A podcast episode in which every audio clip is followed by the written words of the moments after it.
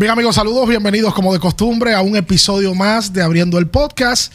Agradeciéndole como de costumbre a ustedes por la cantidad de comentarios que yo creo que la mayoría son positivos, aunque los comentarios si hay negativos son válidos también porque eso es parte del aprendizaje. Recuerden a la gente suscribirse al canal, comentar en el canal, compartir el canal denle like también, que no le pesa nada. Y como de costumbre, agradecerle a los amigos de Genesis por hacer este tipo de conversatorios posibles. Saludos, bien. Sí, saludos a todos los que están ahí, eh, como siempre, cada jueves esperando este tipo de contenido. En el día de hoy, recordarles que además de Genesis, también tenemos a nuestra gente de Betcris, Tu Casa RD, Móvil 1 y nuestra gente de Red Air, que eh, también nos lleva hasta el Clásico Mundial y por supuesto el Día de Leyendas, que ya en unos días también estará con nosotros. Y aquí tenemos una leyenda del baloncesto dominicano. Yo le decía a Ricardo hace, hace unos minutos que para mí es uno de los mejores jugadores de la historia del baloncesto dominicano, pero quizás ha sido el que ha combinado ser NBA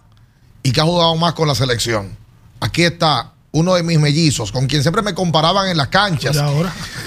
Aquí están en esta mesa dos de los hombres que han metido más pelotas en la historia de este país. Él con la selección y yo en las calles. Francisco García. Francisco. ¿Cómo estamos? Porque tenemos un físico muy parecido, espigado, somos buen, mozos. Eh, tenemos un swing, un piquete, un candado parecido, fíjate. Claro, claro. Y la hemos tirado de tres. ¿Tú las metías, yo no? sí, sí, sí. Eh, primeramente, muchas gracias por tenerme aquí. Es un placer eh, estar con ustedes. Admiro mucho su trabajo, lo que han hecho. Y vamos a darle. ¿Tú le has dado una chequeadita a la entrevista, Francisco? Sí, yo he visto par. Yo, he visto par. yo en realidad no veo muchas redes ni nada de eso. Me mantengo muy lejos de las redes. ¿Tú no tienes redes sociales, Francisco? No, no, no. No, lo llevaron para la Liga de Cronistas. No, no. en realidad, cuando, cuando, yo, cuando yo jugaba, no me gustaba ni leer, ni leer periódico, ni lo que decían de mí. No, no, no, no, no.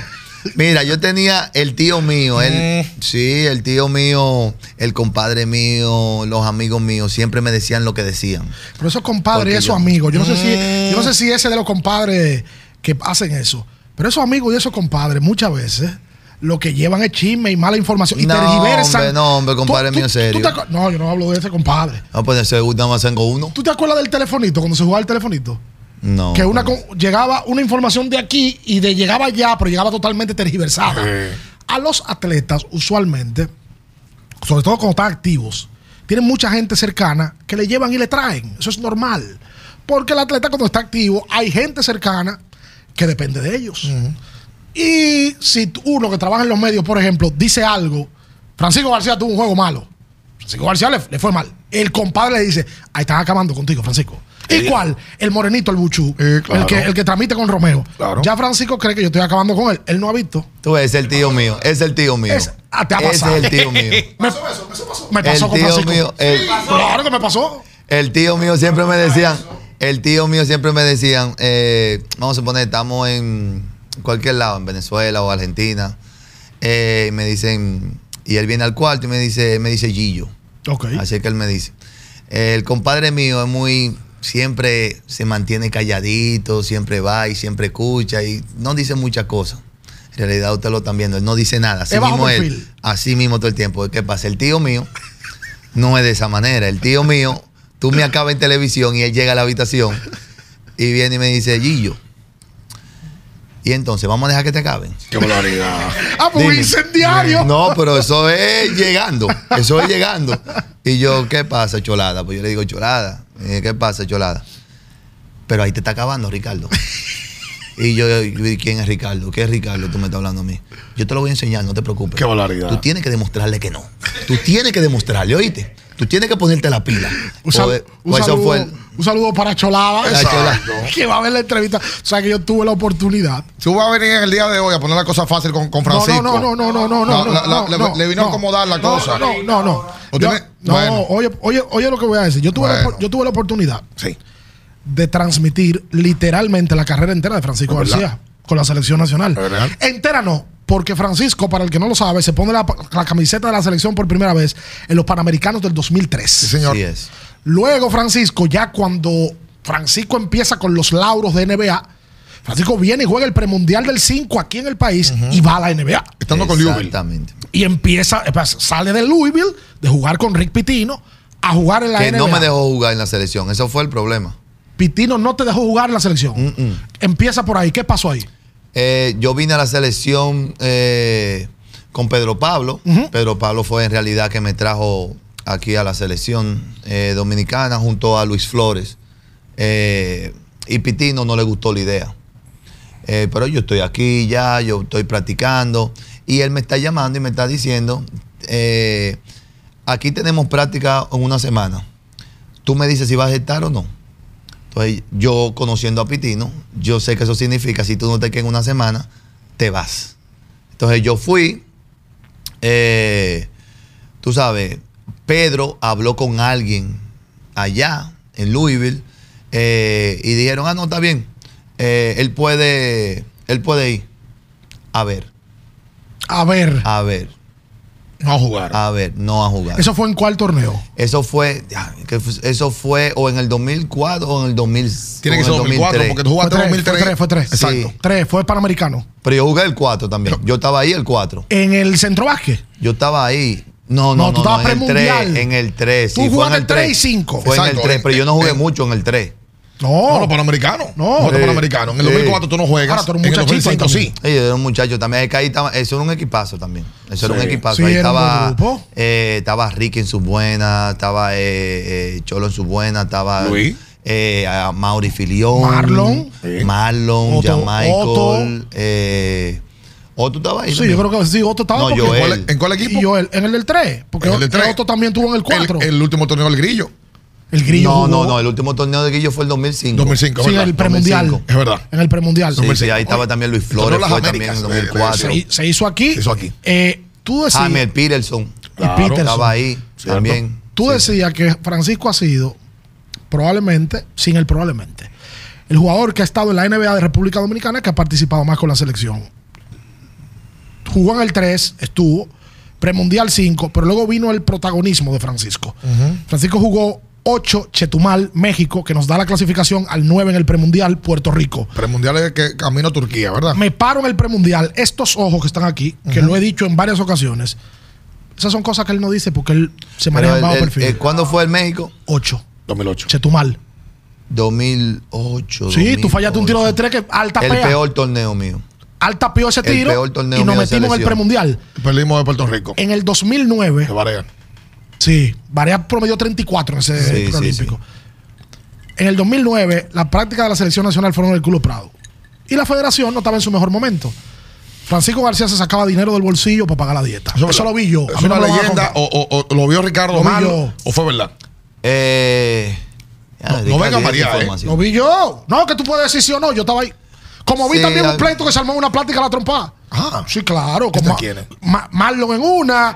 Y de- pasó, porque eso pasa. A Marlon hay que traerlo. eso, Sí, siempre, traerlo. Eso es sí, a. Marlon, a Marlon es importante Marlon. traerlo. Francisco dijo fuera del aire que nosotros tenemos que traer a Marlon. Marlon, ahí Sí, está. sí, Marlon, Marlon es necesario aquí. En el 2000. Importante. ¿Tú te acuerdas de la Sí, práctica porque, del 2009? porque yo espero que Marlon diga la verdad como tú lo vas a decir también. No, yo voy a decir la verdad de todo. No, pero no es de nada de chisme, sino que Marlon No, no es chisme. eh, es, Historia- una, es una leyenda de, de nosotros también, una Y leyenda y dominicana. habla claro. No, sí, sí, sí. Y habla claro. Sí, Te sí. sacaste, sacaste de tus cuartos para pagar la Sí, dieta. pero del yo siempre, siempre lo he hecho. Yo siempre, por lo menos con los muchachos nativos, ¿entiendes? Eh, yo siempre lo he hecho en la selección, vamos al mall con lo que ustedes quieran.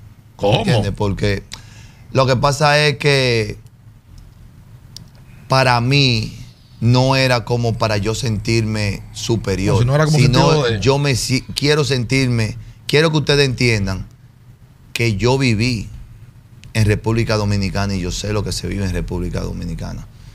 Yo soy parte de ustedes, ustedes son mis hermanos, vengan. Y que Dios te bendiga. ¿Entiendes? Eh, Claro, claro, eso fue algo... Yo me sentía bien haciéndolo, en realidad. ¿Pero qué ¿Entiendes? Pero ir en el- mall? en el- cuando entrar a Ricardo Marshall dice... O entrar a una tienda cara y to- tomar No, no, una prenda eh, no, buena. cara- no, no, no, cara no. Cara no, eh, vamos a ir a Marshall. No, a Marshall no, íbamos a ir a Full. Locker, a Full Locker. Uno Porque te- en realidad ready. somos los que jugamos el baloncesto. Siempre íbamos a Full Locker, cositas, ¿tú me entiendes? Aquí dijo Pancho Eh, Fortuna que tú eras abierto y Manuel Fortuna. Era. Cuando, cuando, Era, cobra- cuando ya no. cobraba lo, lo de la NBA. Exacto, ya no, ya bajó. porque ya está retirado. No, no es eso, sino que es madurado. Ok. Es madurado, Ok. ya, ya es un poco diferente porque ya, ¿sabes? Ya el, eh, la vida deportiva ya pasó, ya uno está en familia, ¿sabes? Ya uno piensa un poco más cuando uno ya tiene hijos en tú dar algo. Claro. ¿Entiendes? No, ya, los hijos, no- ya los hijos lo, lo cogen todo. todo. Y no son los mismos ingresos. Cuando Francisco García era NBA, es igual que los peloteros, como tú Así estás activo, los ingresos son diferentes. Cuando tú te retiras, el estilo de vida, por lógica, debe de cambiar. Sí, pero tú- tú- si tú supieras, eh, antes de comenzar con lo de los prados, que eso, eso es bueno aclararlo, eh, que el estilo de vida mío nunca cambió. ¿Por qué? Porque yo nunca tuve un estilo de vida de que ah, yo tengo tanto, yo tengo esto, vengan para que ustedes vean este reloj tan caro que es esto. No, yo siempre... Tú saliste del INVI y te mantuviste en el INVI también. O sea, te, te mantuviste de tu gente. Claro, claro. Siempre cada vez que yo viajaba, claro, cada vez que yo viajaba, yo iba al INVI. Ya no estoy yendo tanto, ¿entiendes? Al INVI porque yo no estoy, ¿sabes? Como ya uno está en familia, ya la cosa es diferente. estilo de vida es diferente. Pero el estilo de vida mío siempre fue casero, Ok. ¿entiendes? Yo sí salía, durante un tiempo, yo, deportista, eh, total, ¿entiendes? Uno sale, Para relajarte. pero nunca fui un muchacho de la calle, que me gustaba salir todo el tiempo. ¿A quién? A Harden, sí. ¿A James claro. Harden tú lo llevaste al Indy? Sí, a Harden. Yo no sabía claro, eso. Claro, a Harden. Y a ese que le gusta el can. Ay, ay, a Harden, sí. ¿Y cómo fue eso? Explica. No, que estamos en Houston. Ajá. Y me dice él, ¿y cuándo que tú te vas para Dominicana? Y yo no me voy a decir, "Ah, no, pues está bien, yo voy. Y yo estoy aquí, eh, estamos ahí en la casa. Y yo le estoy diciendo a lo- al compadre mío, al tío mío, Harden viene. Harden viene mañana. Y me dice, ¿cómo así? Me dice, sí, me dijo que va a coger un avión privado mañana y viene con la familia. Estamos hablando de James Harden, jugador de la NBA. Sí. Y así mismo fue. El hombre vino, duró cuatro días aquí. En la capital. Sí, cuatro días aquí. Lo pasaba esos cuatro días me salían caros. ¿Cómo así? Claro, porque es que él está. Discotequeo, discotequeo, el hombre. Es que claro, y él está aquí en Dominicana. Juqueo, bebida. No, ¿Y dónde no, se quedaba no. Harden? Él se quedó, ¿dónde fue, compadre? En el embajador, ¿no fue? En Ah, el no fue en casa tuya ni nada, sino él. No, no, no, no. ¿Cómo se va a quedar en mi casa? Porque el hombre es tremendo. Porque sí, el hombre es tremendo y él vino con, con cinco gente. Ah, vino con un crew. Y- y Fue él- sí, él vino con cinco gente la mamá también. Me llevo súper bien con la mamá. La mamá vino, estaba hablando con ella los ¿Y a dónde otros lo días llevaste también. tú a Harden? O sea, lo llevaste a comer picalonga. No, lo llevé eh, una, a, una- una a discotequilla. Don Pepe. Al restaurante. Al Don Pepe. Tengo Va que llevarlo a cositas así porque eh, estamos hablando de Harden. Sí, pero Harden no meter- Pepe. Y Harden estaba loco por ir a tetear arena. Exacto.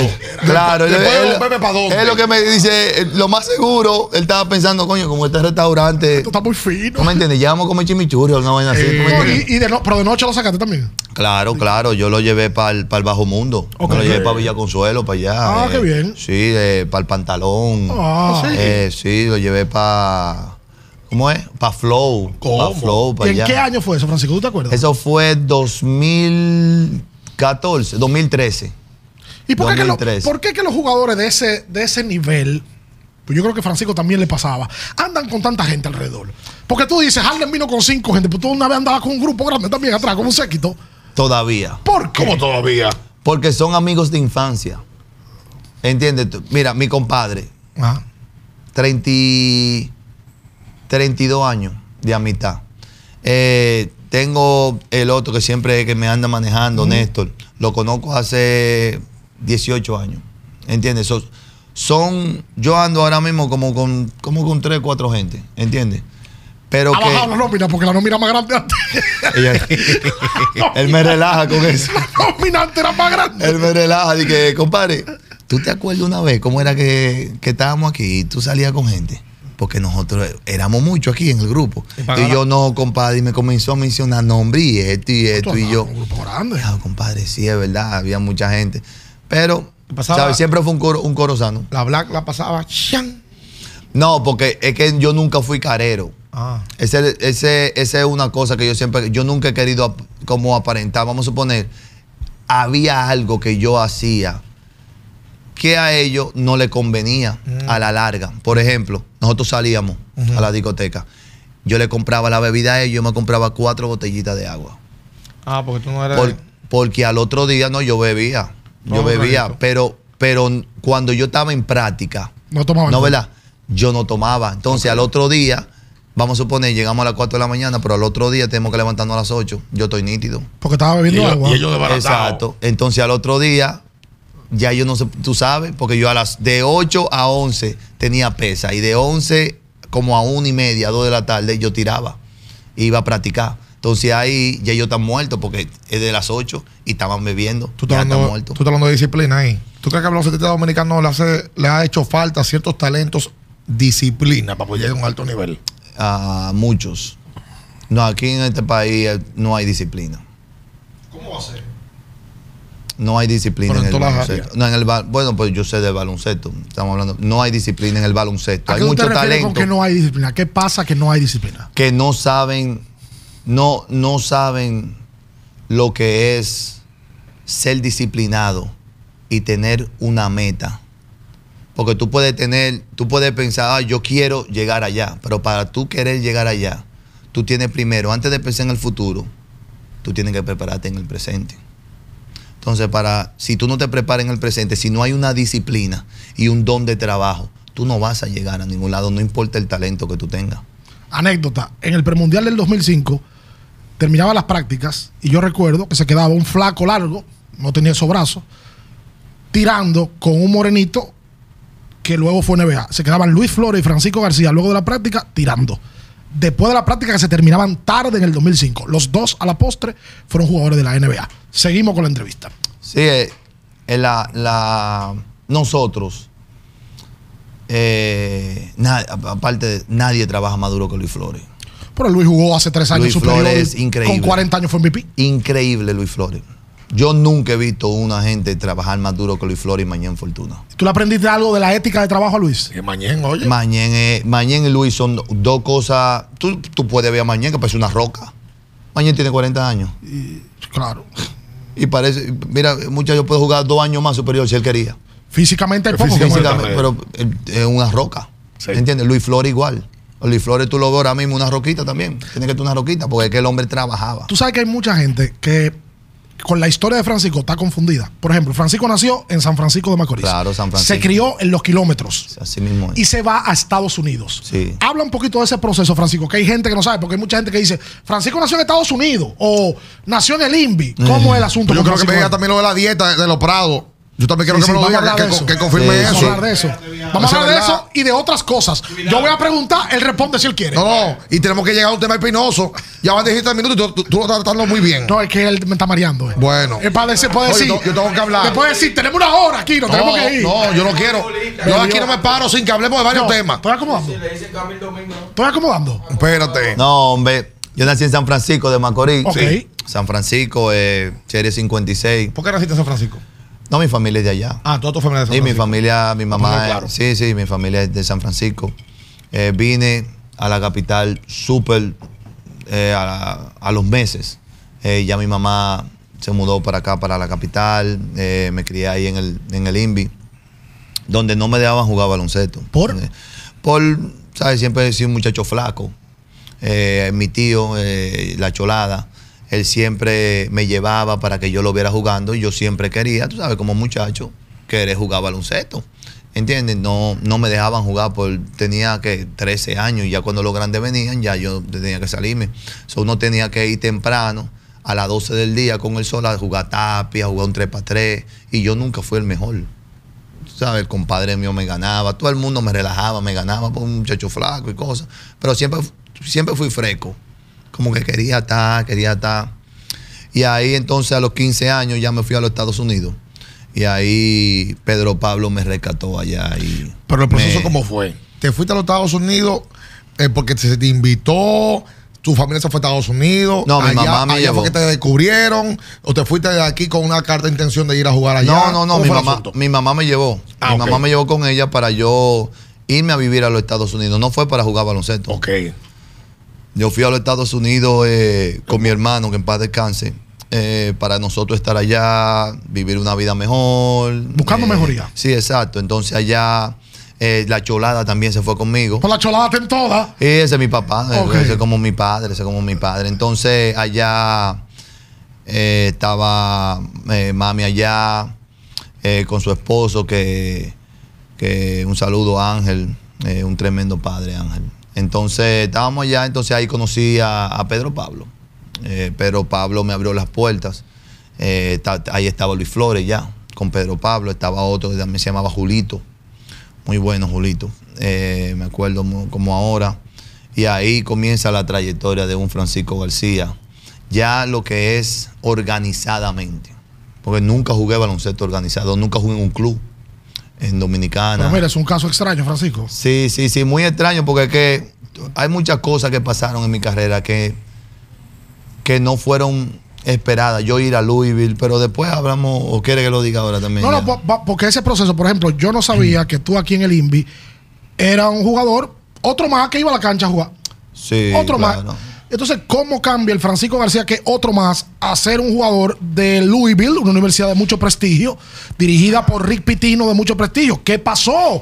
Francisco empezó a ser disciplinado. ¿Qué, chip cambió de Francisco García? No, lo que pasa es que cuando yo comencé con Pedro Pablo, ¿sabes que En esa edad de uno, de 15 años, 16 años, 17 años, uno comienza a descubrir cosas y a hacer cosas en la cancha que uno dice, wow, oh, mira, yo podía hacer esto, oh, mira, yo. Y ya te comienza, tú comienzas a reproducirte.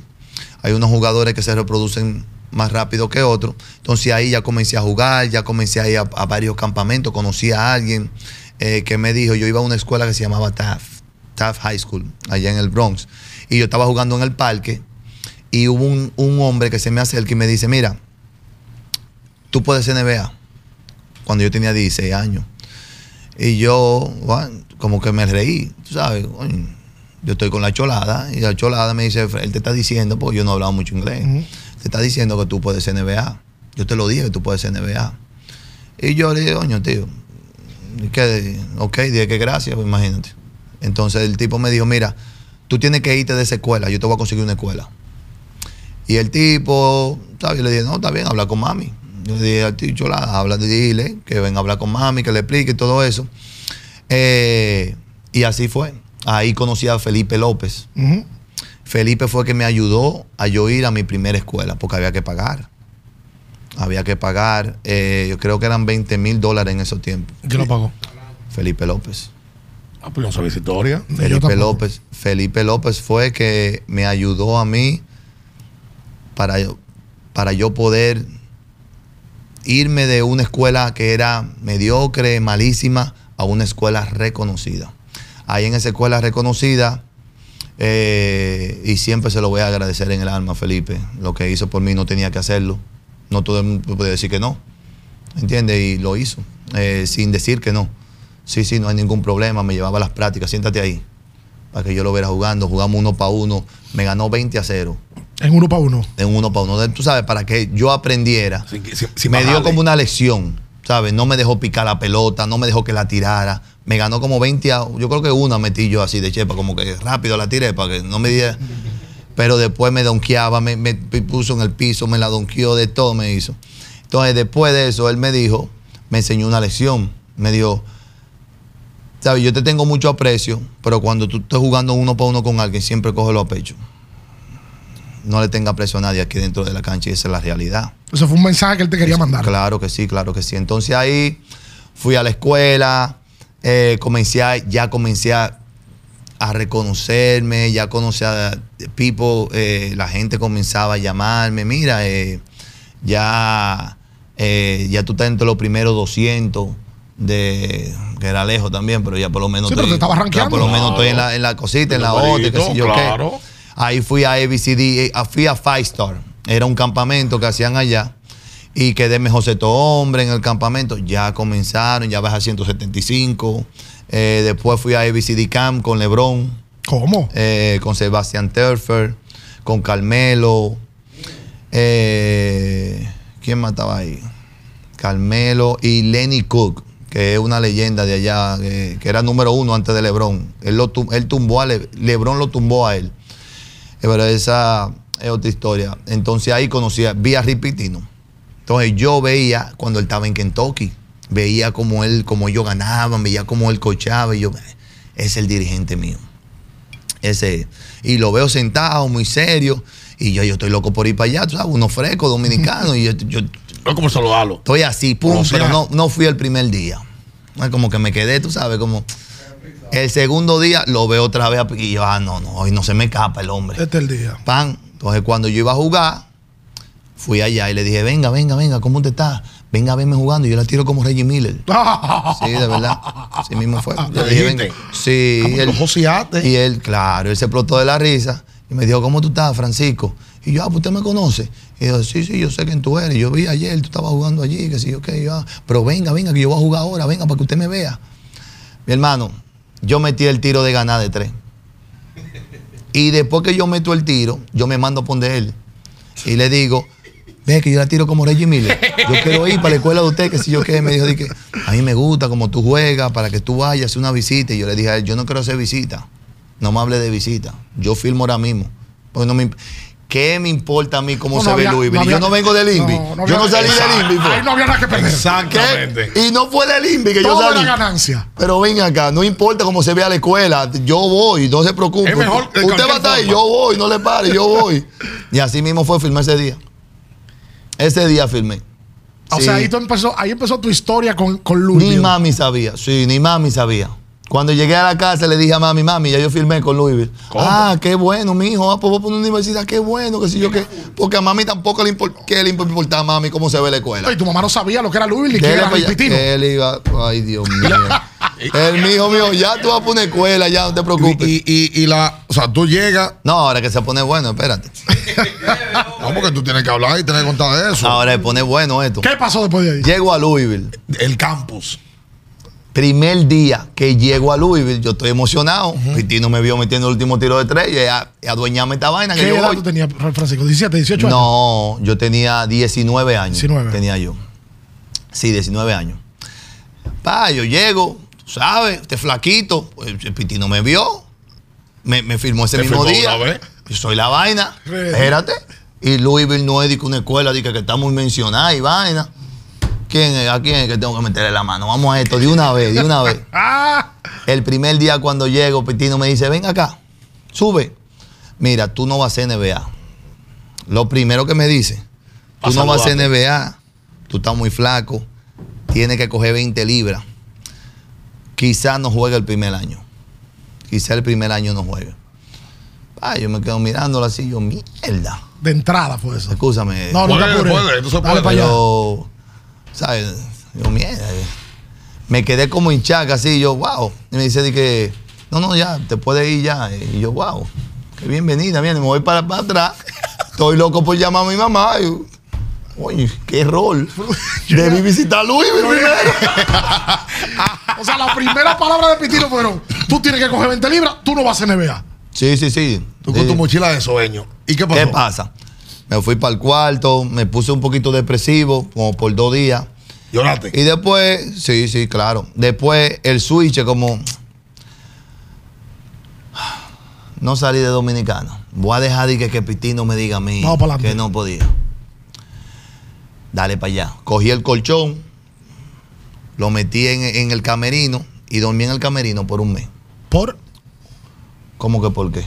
A levantar peces en la noche y a tirar 500 tiros porque es que él no me iba a vencer a mí. ¿Cómo la Yo tenía que vencerlo Aguanta, aguanta, espérate, espérate.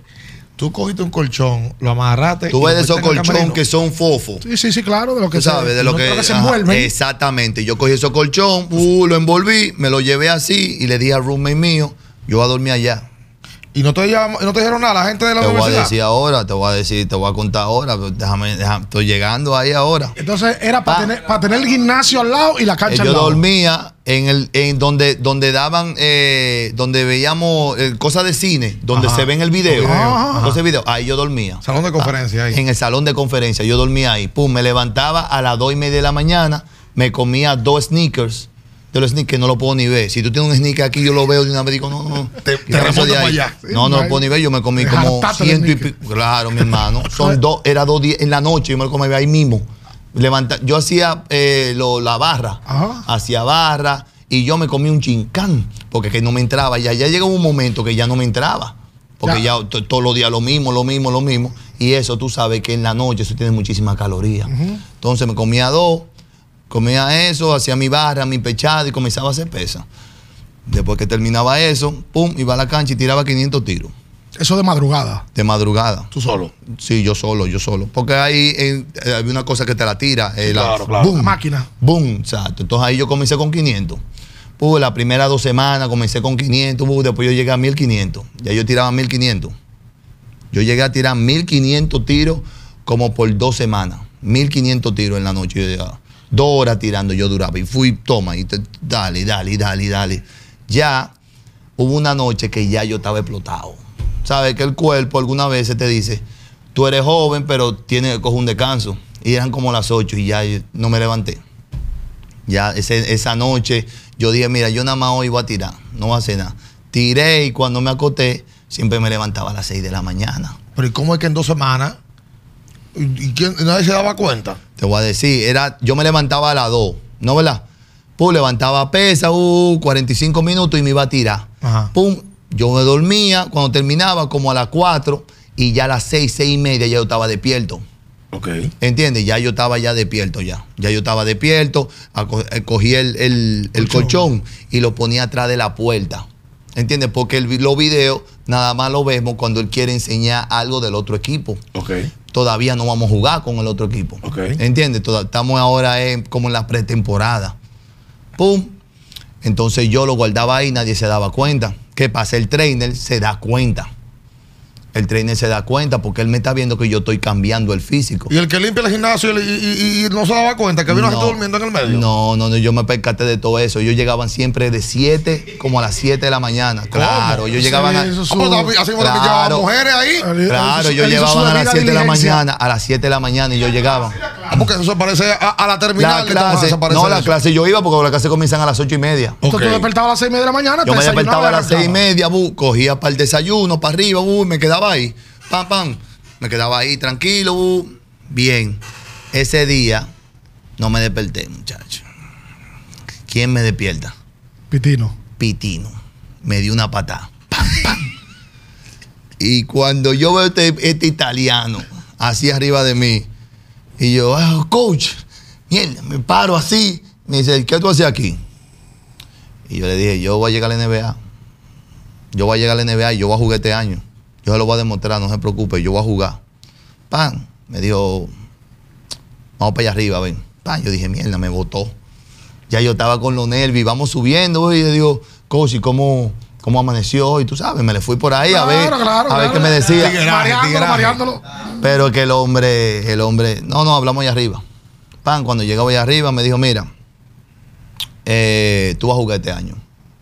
Y desde ahora en adelante tú vas a ser como hijo mío. Desde ese día, mi hermano, yo comí en la casa de Pitito. Pero me imagino que eso fue por lo que él vio de tu sacrificio. Sí, porque y él tu me, determinación. Puso, él me puso una prueba para ver si yo me rompía temprano, para ver cómo yo era. ¿Entiendes? Entonces yo pasé la prueba, ven acá, ahora ya. Ya después de ahí, eh, yo era el ejemplo de él. Hasta ahora, hasta ahora, cuando Edgar estaba allá, él lo usaba de ejemplo. Tú eres dominicano. Porque yo conozco un dominicano de verdad, que yo jugué con él. Él le decía a Y te ponía a ti como ejemplo. Claro, y a los otros jugadores le decían, dije, pero ven acá, y tú de verdad eres el mejor de aquí. Porque el mejor de aquí, yo tenía uno mejor, déjame llamarlo, y me llamaba. Con el equipo entero ahí. Decía, mira cómo ellos galdean, mira, mira, mira cómo ellos galdean. Mira, mira. Dile algo. Y me ponía a hablar con el equipo. Pero una cosa, Francisco, porque lo, lo normal de las personas que tienen ética de trabajo es que van a la práctica, a la hora normal, practican con el equipo y hacen un extra.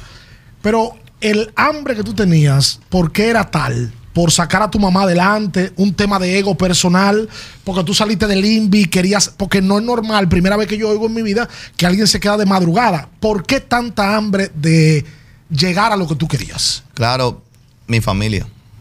Siempre mi madre lo ha sido todo para mí. Mi madre, mi familia, mis tíos. eh, somos, somos una familia muy familiar. No sé si tú... Muy no unido. sé, sí, muy unido. Y, y por ello, en realidad, mi tío siempre creyó en mí. Eh, él fue el que me enseñó eh, esa ética de trabajo, en realidad. Y, y por ello fue en realidad que yo hice todo. No podía fallar, en realidad. No podía fallar. Ese siempre fue mi, mi mentalidad. Yo no voy a fallar. No le voy a fallar a mi familia. Yo voy a seguir adelante. Bueno, y no falló porque fue 10 años en NBA. ¿Cómo le fue ese año? ¿Cómo te fue ese año? ¿Ah, jugaste en Louisville? Claro, yo fui novato del año. En la conferencia, promedié, no me acuerdo.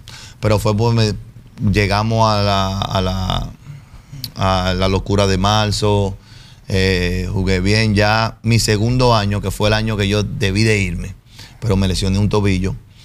Eh, ya ahí yo me adueñé de todo, ya, ya la universidad era mía ya. Yo caminaba. Ahí empezaron las chicas a llegar. Sí, sí, Ah, sí. eh.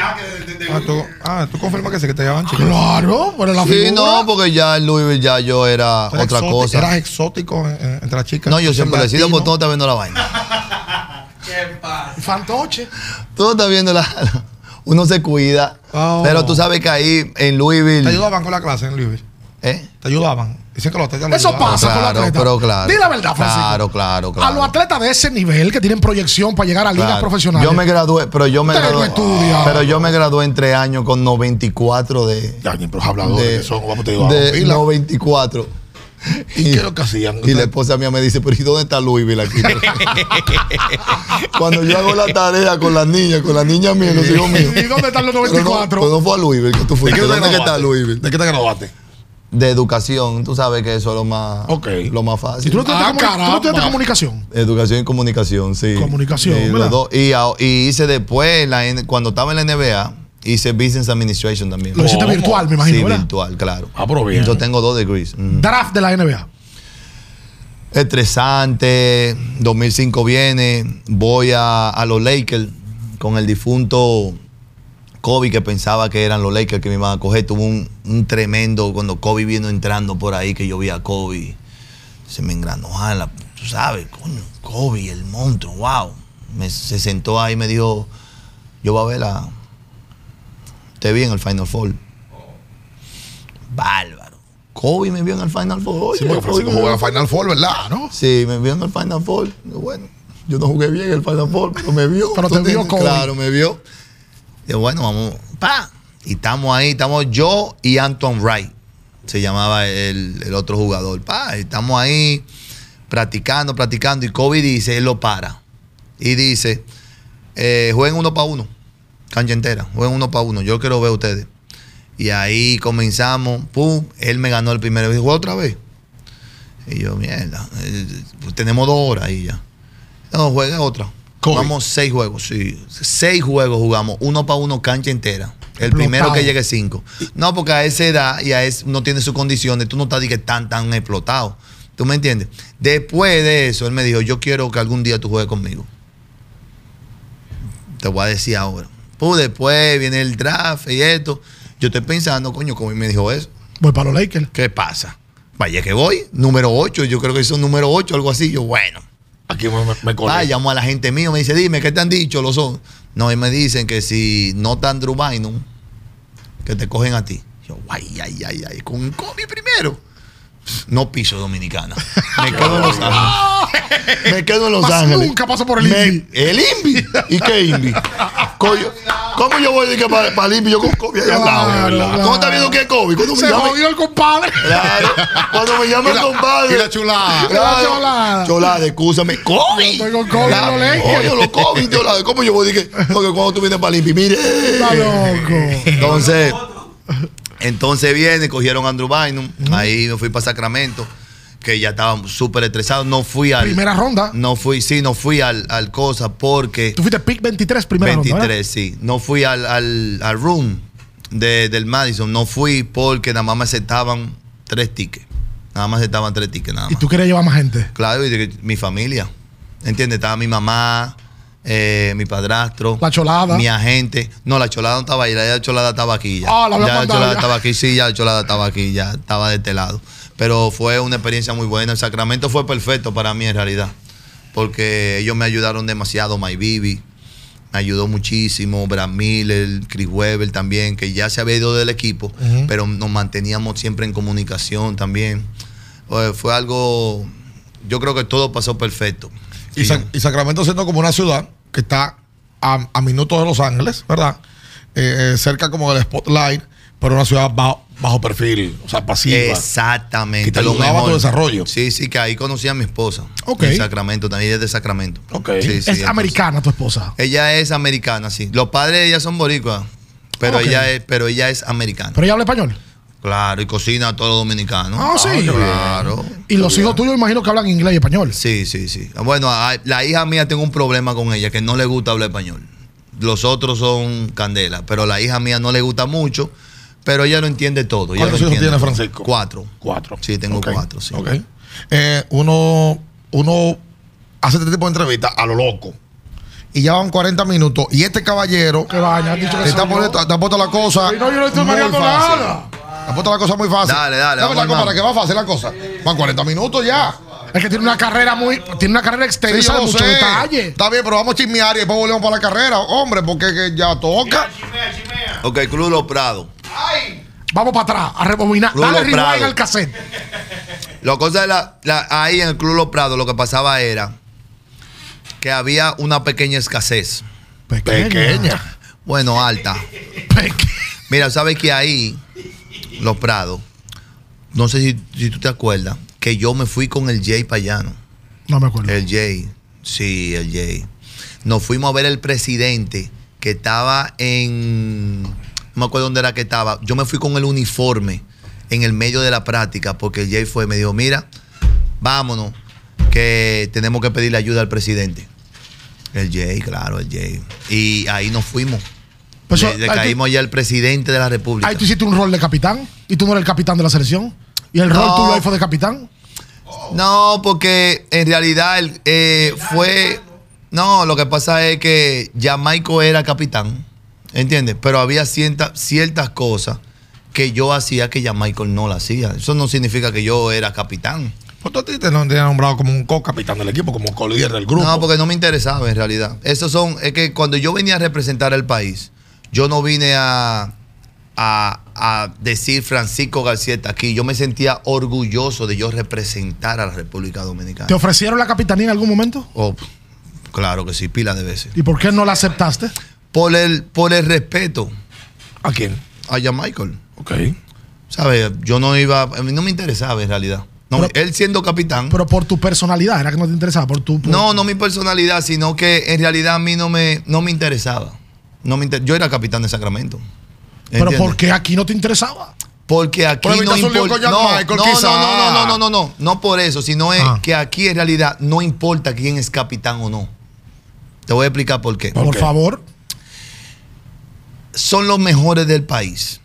Los 12 mejores del país que se van a poner una franela que dice que aquí adelante. Dominicana. Tú estás representando a Dominicana. Mm. Somos todos profesionales. No importa quién es capitán. Tú estás junto por una semana, tres días.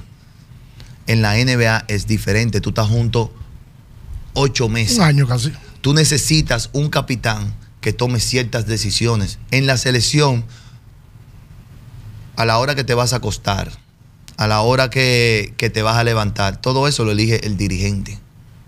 No lo elige un capitán. El capitán sí, Jamaico te decía, eh, tienen que, mañana bajamos con la- el azul. Está bien, eso lo puede hacer cualquiera, en realidad. ¿Entiendes? No, el capitán no es quien dirige la trulla. Una En cosa. selección. Oye, tú en selección, el capitán es más por respeto. ¿Entiendes? Y sí lo tenía el respeto ya Michael la. Claro, Jamaico tenía su respeto, claro. Claro, nosotros le respetábamos todos. Sí. Sí, sí, sí. Lo que era, sí. Tenía su respeto, claro, claro. Entre lo que cabe, porque. No, entre lo que cabe, porque a Charlie, a Holford, a un Francisco García, a nosotros nunca nos importa. Holford se sienta aquí, Charlie se sienta aquí, te van a decir lo mismo. A nosotros nunca nos importó protagonismo en la selección. Nunca. Porque nosotros lo que vinimos fue a representar a nuestro país. Si yo metía dos y ganábamos, yo estaba bien. ¿Entiendes? Yo te, Sí. te- te- te entiendo perfectamente. Yo necesito, yo necesito, El país necesita Búscame agua, también. Oye, Me oye. estoy durmiendo. yo necesito.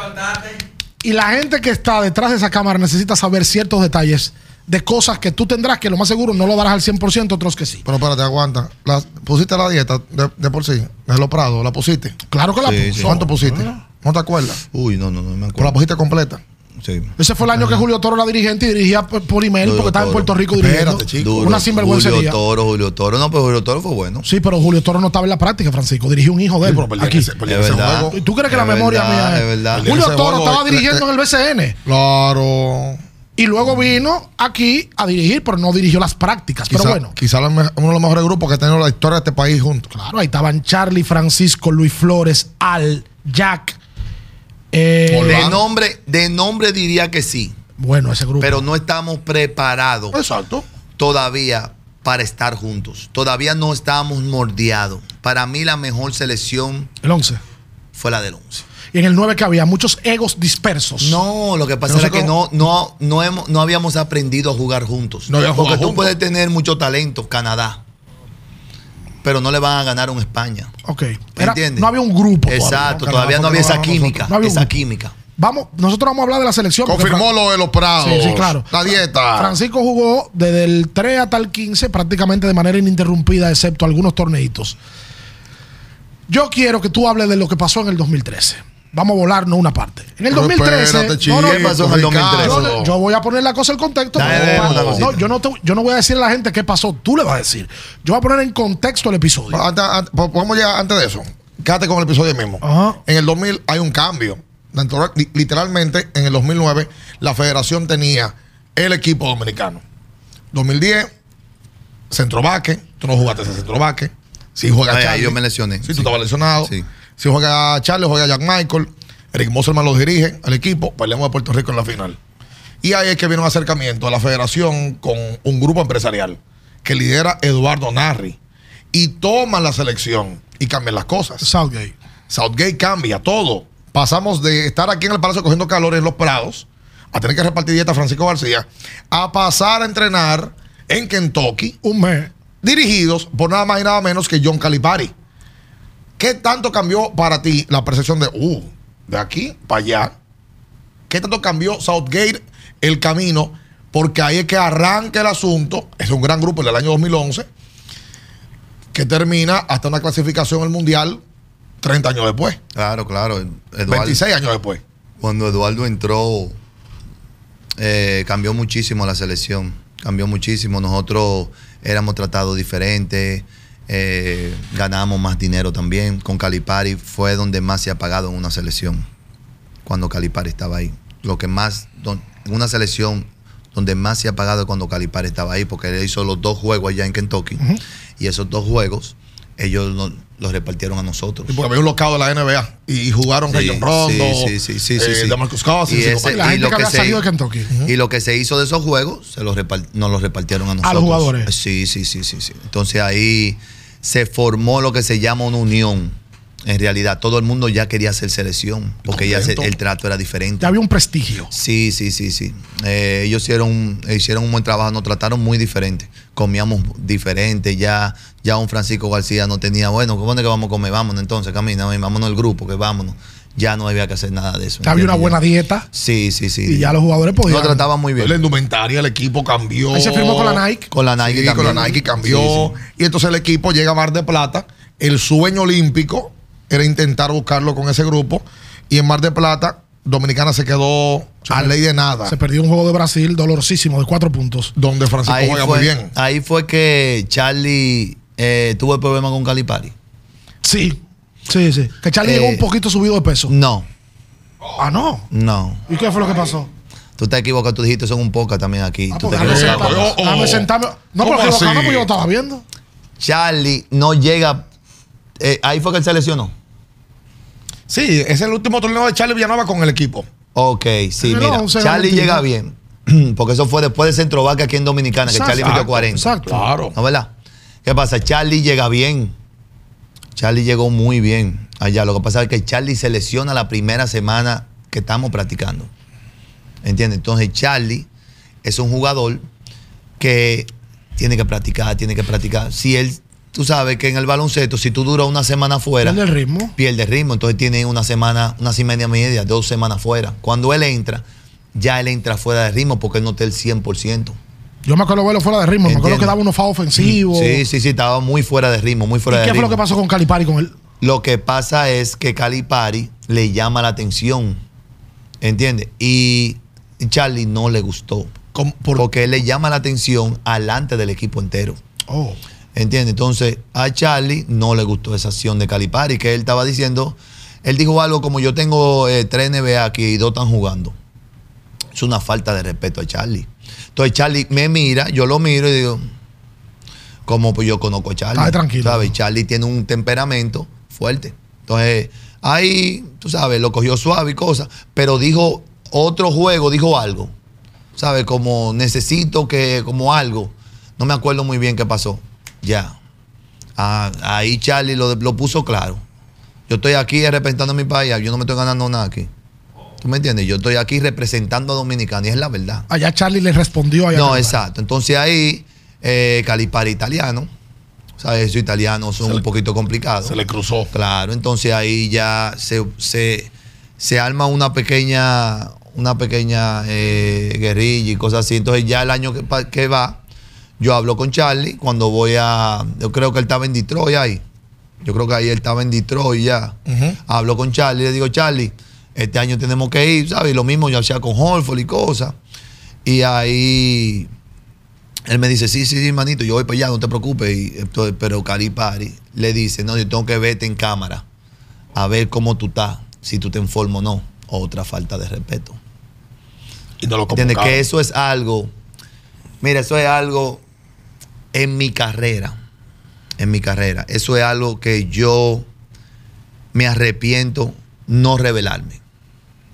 O de no haber solucionado el asunto. Sí, porque Charlie es alguien en Dominicana que debe de ser respetado. Porque Charlie no tenía que jugar de República Dominicana. Charlie fue nacionalizado. Él no tenía que jugar de República Dominicana porque un, un jugador realizado, establecido en la NBA.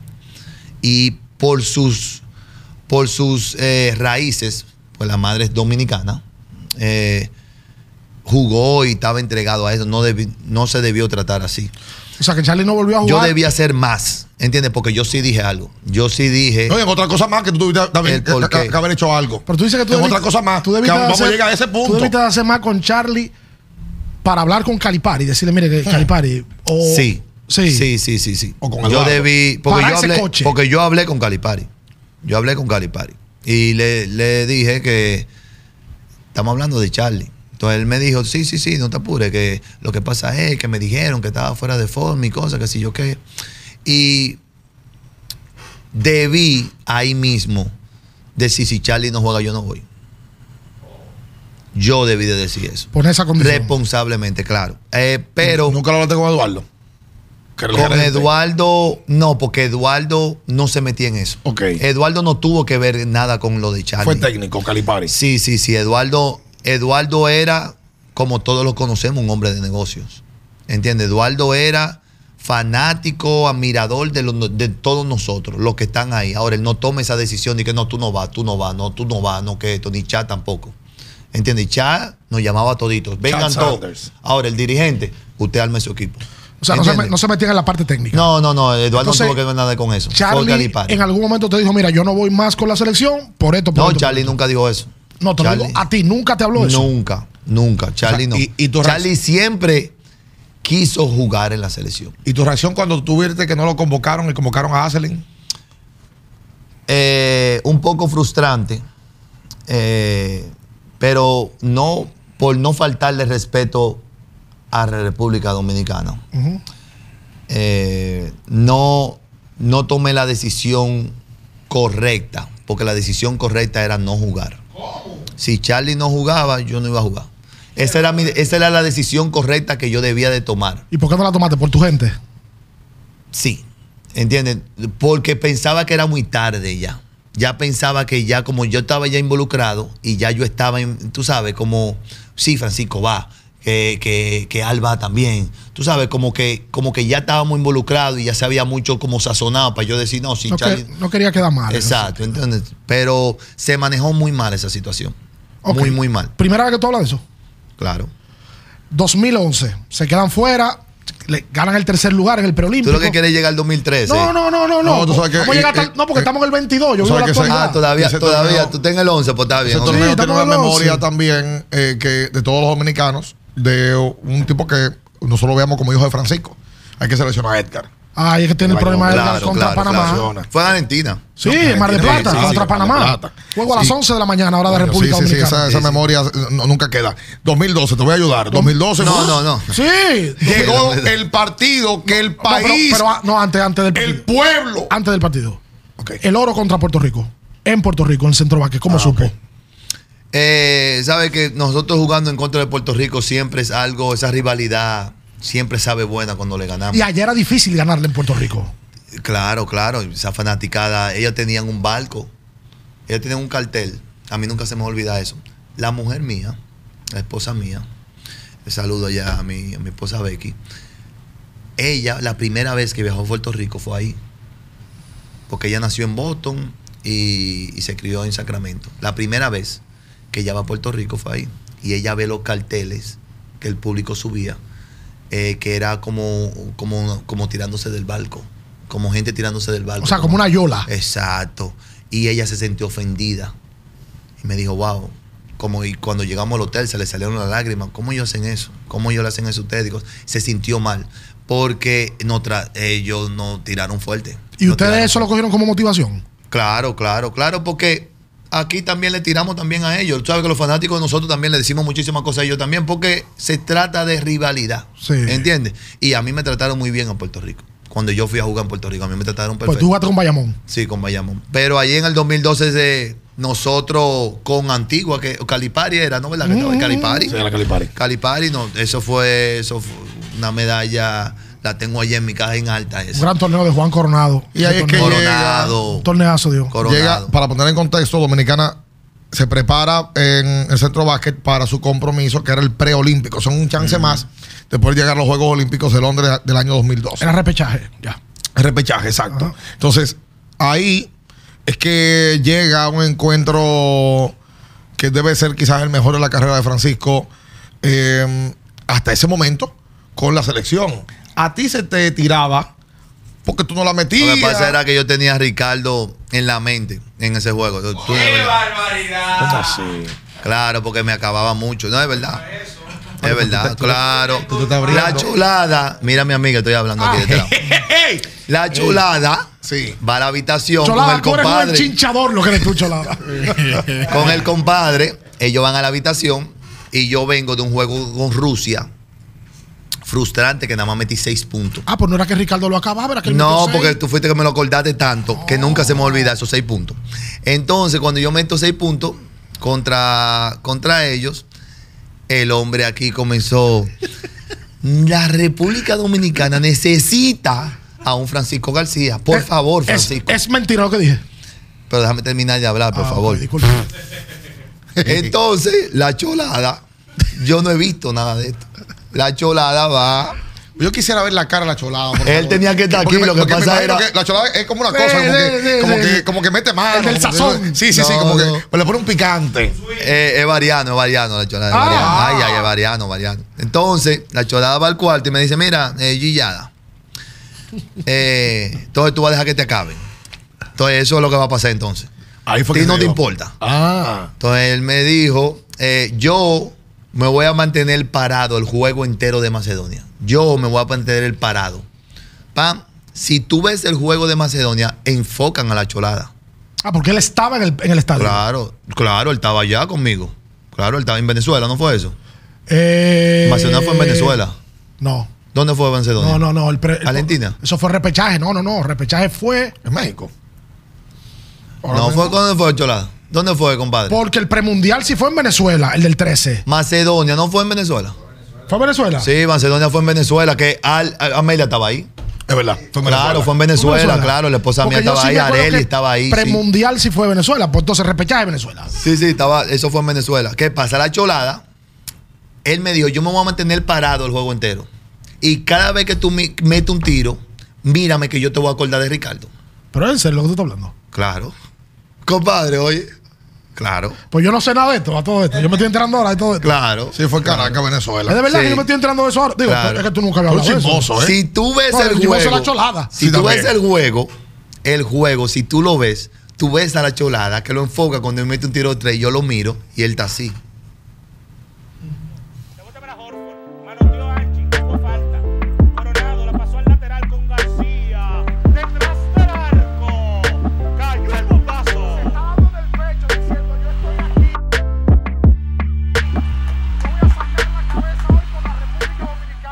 Sí, de verdad. Mira el juego para que tú veas. Y tú lo ves y, él, y meto otro y lo enfocan, él está así. ¿Y por qué? Y me hace así. En la cosa se hace así. Y me vuelve así. ¡pum! Y después tú no ves una que yo hago así. Sí, sí, sí. Fue a Ricardo. ¿Qué? Claro, fue a Ricardo. Fue a Ricardo. Claro, fue a Ricardo. Espérate. Porque él dijo ¿Cómo que así? porque él dijo que Dominicana quería ver un Francisco. Yo, yo le estoy diciendo Dominicana me Ajá. está viendo. O sea ¿Cómo que yo me siento ahora orgulloso porque yo fui un ente motivacional para que Francisco García se pusiera la pila ante ¿Cómo Macedonia. va a ser? ¿Sí Pero o no? así es- no, así es. Así. Ahora, ¿qué dije en el juego de Macedonia?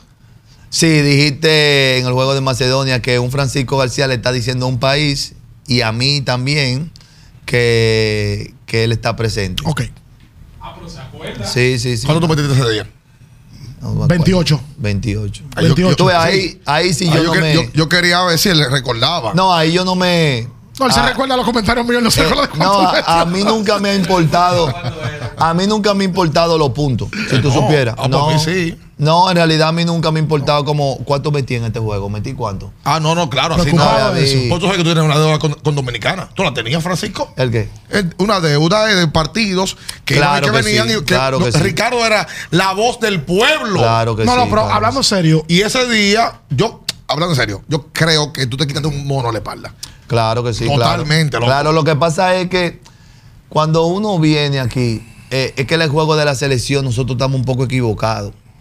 ¿Entiendes? Lo que la selección de Argentina, Brasil, porque ellos han sido tan buenos en su selección, porque ellos juegan en conjunto. Son Y más un- colectivos. Un, un, un, viene, un juego viene Piñón y te mete 20 y pico. Ya él, es- él es el jugador del juego. Después viene el otro, Escola. te mete cola, te mete.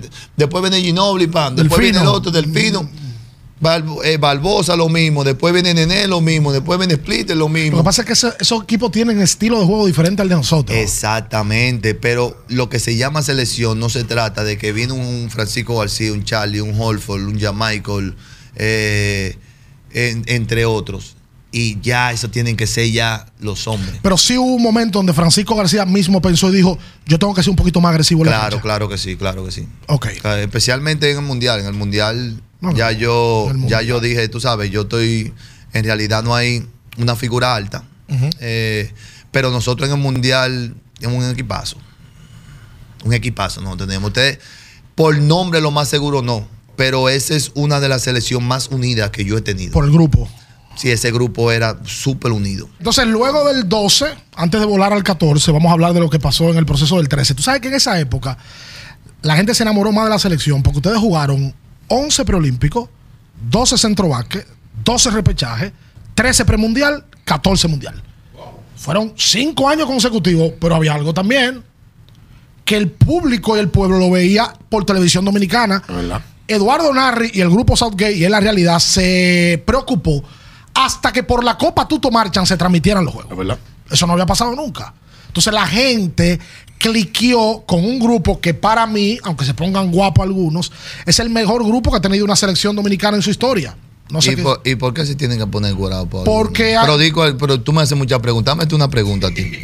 ¿De cuáles algunos tú estás hablando? hay una. Yo te la voy a aquí, responder. esta se la pongo yo solo. Yo te la voy a responder. Para que se abran los dos. Sin, sin problema, te la voy a Tenemos algo como interno. Sí, yo creo que sí, que tú tienes una cosa y No, no, yo tengo mucho respeto. No, yo tengo mucho Es, respeto. es ahorita. recíproco. Yo también a No, y Francisco. calentate a uno ahorita antes de empezar la entrevista No, también. Y Francisco me dijo a mí, Francisco me dijo a mí en el tabloncillo de la ventana pasada, hice un compromiso contigo, voy a lo del pabellón y te voy a dar la entrevista a ti. Y míralo ahí sentado. Hay que reconocer, lo, a- yo respeto a la gente de palabra. Hay una generación, Francisco, y yo no sé si te va a pasar a ti después de 20 años, que ha ganado edad, que no digiere que vienen otros mejores que ellos. Y la hay. Hay algunos que me dicen, no, la del 77. Es verdad que tuvieron un logro, que fueron los primeros en clasificar al mundial. Ojo, por ahí se clasificaba vía centro vaque, que no es lo mismo. Entonces tuvieron que clasificar a un mundial con otros procesos. Para mí, el grupo de Jean-Michael Martínez, de Francisco García, de Eulis Baez, de Charlie Villanueva, de Alfred Joel Holford, de Luis Flores, de Juan Coronado, de Manuel Fortuna, de Edgar Sosa, para mí ha sido el mejor grupo que ha tenido la selección en una cancha. Un mensaje Del mensaje, por favor. a todos los retirados del baloncesto dominicano.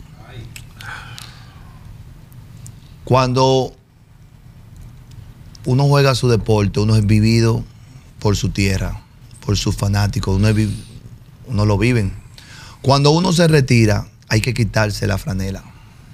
Ya su tiempo ha llegado. No vas a ser reconocido igual. No vas a ser idolatrado igual.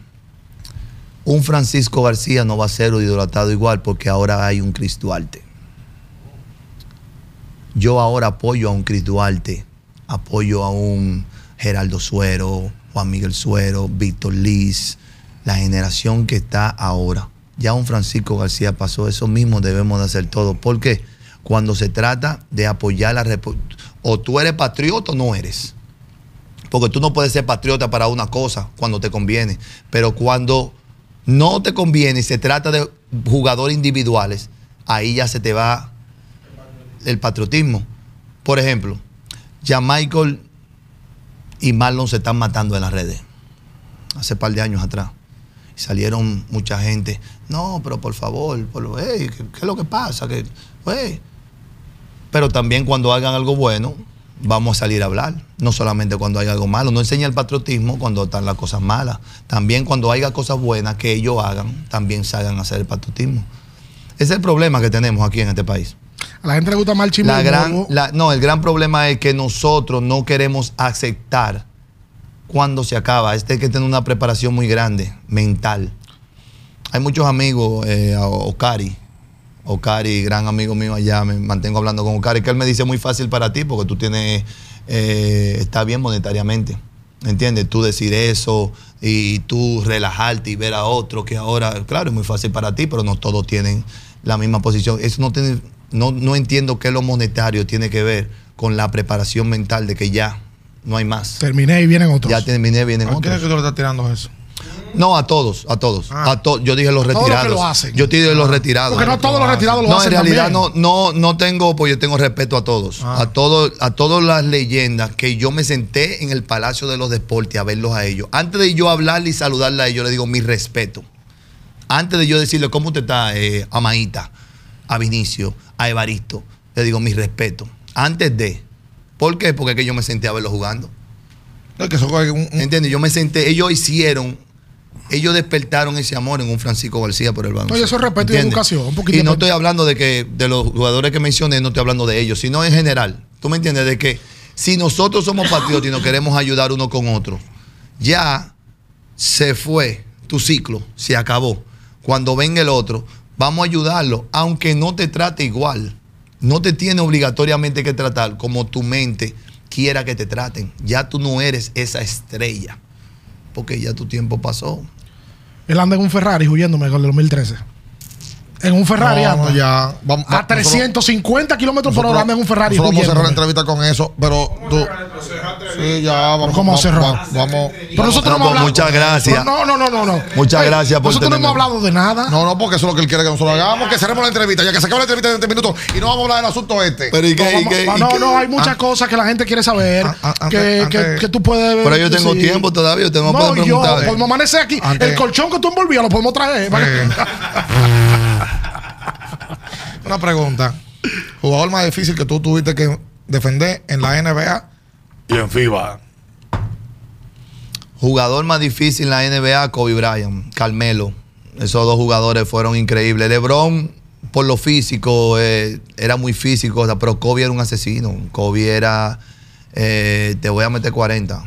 Te lo decía. Y te hablaba en la cancha, imagino. Kobe hablaba muchísimo, pero eh, Kobe era otra cosa, en realidad, otra mentalidad.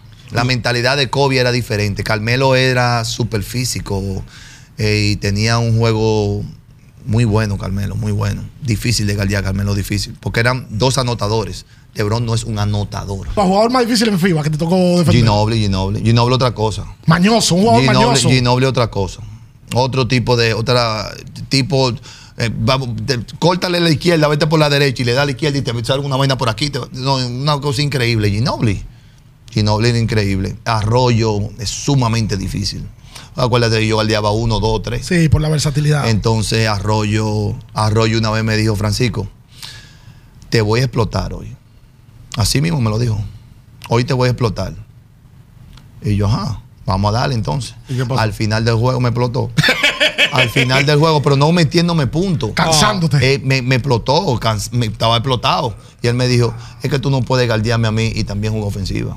Sí. No, y es difícil. Tú- Entiende. Tú, con 6-7 caerle atrás uno de 6 No, Arroyo era... volando en la cancha. Jugadores que tú enfrentaste, que tú puedas decir, uff, estos tigres, eh, Carmelo y Kobe. Pero jugadores que jugaron contigo, tú digas, wow, qué ética de trabajo la de este tigre. O sea, qué tipo maduro. Tú jugaste en Sacramento, jugaste en Houston, jugaste con tipo duro como Harden. Además de James, ¿cuál podría ser otro que tú digas, "Uf, caballazo, compañero de equipo? Pella, Pella Stavakovic. No sé si se acuerdan. Sí, el Con claro. Sacramento. Una vez estábamos allá en Sacramento y, y yo iba a practicar en la noche y él me decía, eh, ¿tú vas a practicar ahora? Ven que te voy a enseñar algo. Ay, yo, ok, ok, ok, ok. Mira, lo más bueno de un tirador es la consistencia, me dijo. Si tú eres consistente en lo que tú haces, no importa cómo tú tires, porque acuérdate que él tiraba así. Con una mecánica rara. Exacto. Lo menos la consistencia. Te voy a enseñar algo. Metió 48 de 50 de 3. Sin mentirte. Y él diciéndome lo que iba a hacer. Me dijo, ahora yo te voy a enseñar por qué. Y, y hizo cinco vainas. Nada más falló dos tiros. ¿Y el por qué era? Porque la consistencia que él lo hacía diariamente, diariamente, diariamente, ya él tenía ese chi. Ya. Y él sabía que eso iba a pasar. Y tú practicabas mucho el triple también. Yo recuerdo sí, con la selección tú tirabas muchísimos tiros. Y mira que tu mecánica es. No es la, no es la más- perfecta. no es la más perfecta, ¿verdad? Claro tú que tiras no. de, tú tirabas de aquí Exacto. arriba, pero así, era- Así como que me tapaba un chin. pero sí, así te sentías cómodo ya, ¿verdad? Claro, claro, claro. Y la memoria muscular tiene que ver mucho con el tema de las repeticiones. De las repeticiones. ¿Tú mantienes alguna amistad con un jugador de la NBA que todavía hablan, Claro. que se juntan con quién? Durán, eh, Harden. Durán, Harden. Y, y Durán ¿Tú no hablas con Kevin Durant? Y Durán no medio complicadillo. Sí. Durán. No. No. No, Durán no. Durán, yo fui ahí, estaba ahí en el juego con mi esposa y le dice a mi esposa, llámalo. Y me dice, te extraño aquí. No es lo mismo. No me galdean igual. Te dijo Durant a Esas ti? son cosas, sí, esas tú son cosas. estás inventando. ¿eh? No, no. No, no, no, ¿para qué? No es necesario. Es que tú lo defendiste en playoff en una serie. Sí, claro. No, y sí. después de ahí, después de ahí, hemos tenido cierta amistad. Cuando tú estabas en. Houston, Yo tengo Oklahoma. Sí, y él en Houston. Oklahoma Sí. y se dio la, la situación de que cuando tú lo defendías, Durán tuvo limitaciones Sí, para dar. sí, eso, sí, sí. Pero yo tengo, yo hablo con muchísimos. Yo hablo con My Bibi, con DeMarco Cosen, con todos mis compañeros que yo he estado con ellos, yo hablo con todos. ¿Cuál es el más corita de todos estos de esos tigres? Harden. Eh, Harden. Es que Harden se ve. Harden, eh, Harden. Harden me llama todos los veranos. ¿Qué vamos a hacer este verano? Y la mujer mía nada más. Qué barbaridad. Este es Harden. Eh, y vi a Harden, estoy casado ya, yo no puedo, ya yo me retiré, ya no puedo hacer de que ir para Dominicana así contigo y quedarme allí en Dominicana. Y él me dice, sí, pero vamos por cuatro días. Ponme a Becky, llévatela a ella también, hombre. Ah, no, no, está bien, no hay ningún problema, vamos, nosotros vamos. Cuando ella cierra, me dice, lo mismo. lo mismo. Está bien. Harden es soltero todavía. Sí, no. ¿No está claro, casado? Claro, no, él está, está- está soltero. No, no, no, yo ya no quiero que hablemos de eso. No, yo- Me ha parado hablar- 50 No, pero ha sido un placer. No, no, vamos a hablar de, No, no, 2013. no, no. Vamos a hablar de la selección. No, no, la gente bien, tiene a. Francisco García aquí. Obviamente, una carrera de 10 años en la NBA. Capitán de Sacramento. Un hombre respetado en la NBA. Pero vamos a hablar del Y 2013. según mucha gente, el culpable de que Al Horford no juegue con la República Dominicana, que, per- que permitió, Como el culpable. que lo permitió, No, no, ahí lo voy yo a defender. que corriera el agua. Ahí voy a defender. No paró el agua, no le metió unos sacos. Cuando yo iba aquí le metió unos sacos. No, Va- pero que yo, que es No, no, vamos a Eso dice va- el pueblo, no lo digo va- yo. va- Eso eso, es, yo soy la voz del pueblo. eso es este chismeando. Vamos a poner. Yo soy la- yo soy la voz del pueblo, Oye, recuérdalo. Ah, la voz del pueblo. Vamos, a- Yo- vamos a poner el contexto. ¿qué Pablo, Pablo Ulloa, entonces? defensor del pueblo. Sí, pero- dale. 2013, premundial, se clasifica el mundial del 14. ¿Verdad? Francisco García y Jean-Michael Martínez aterrizan en República Dominicana en el aeropuerto. ¿Verdad? Y en ese aeropuerto se dieron unas declaraciones. unos, Esa- unos periodistas chismosos. pero, se- pero ustedes declararon algo, ¿verdad? Espérate, como chismoso. Habían unos periodistas chismosos ahí. Que lo que, que- No, yo no que- estaba ahí. Habían unos periodistas chismosos que en vez de enfocarse en el triunfo, se enfocaron en lo negativo. No, no, no, no, eso no es así. Así yo estaba es. ahí. Pues- Y oye, ¿qué pasa? No, no, no, yo estaba ahí. Por- Tú eras de los periodistas chismosos que estaban ahí. No, Oye, Eh, ¿qué pasa? eh, pero fue es que que tú sabes qué fue lo que pasó. Para que la gente te clara, lo volvemos a decir. Aquí lo dijo el Levi, por Dios. El Iván no estaba. ¡Ey! No estaba ahí en el aeropuerto y no estaba en el hotel. Oh, Euli. Sí, pero las declaraciones que ustedes dieron sí fueron verdad, que la- la- el que no está aquí no, no, no, no hace falta. Sí, se dijo. Pero Eulis Baez, por eso que Eulis Baez se siente impotente en la situación, porque él no tuvo nada que No, no, ver. él no- él- él no estaba. Él no estaba. Ok, pero ¿qué fue lo que se dijo?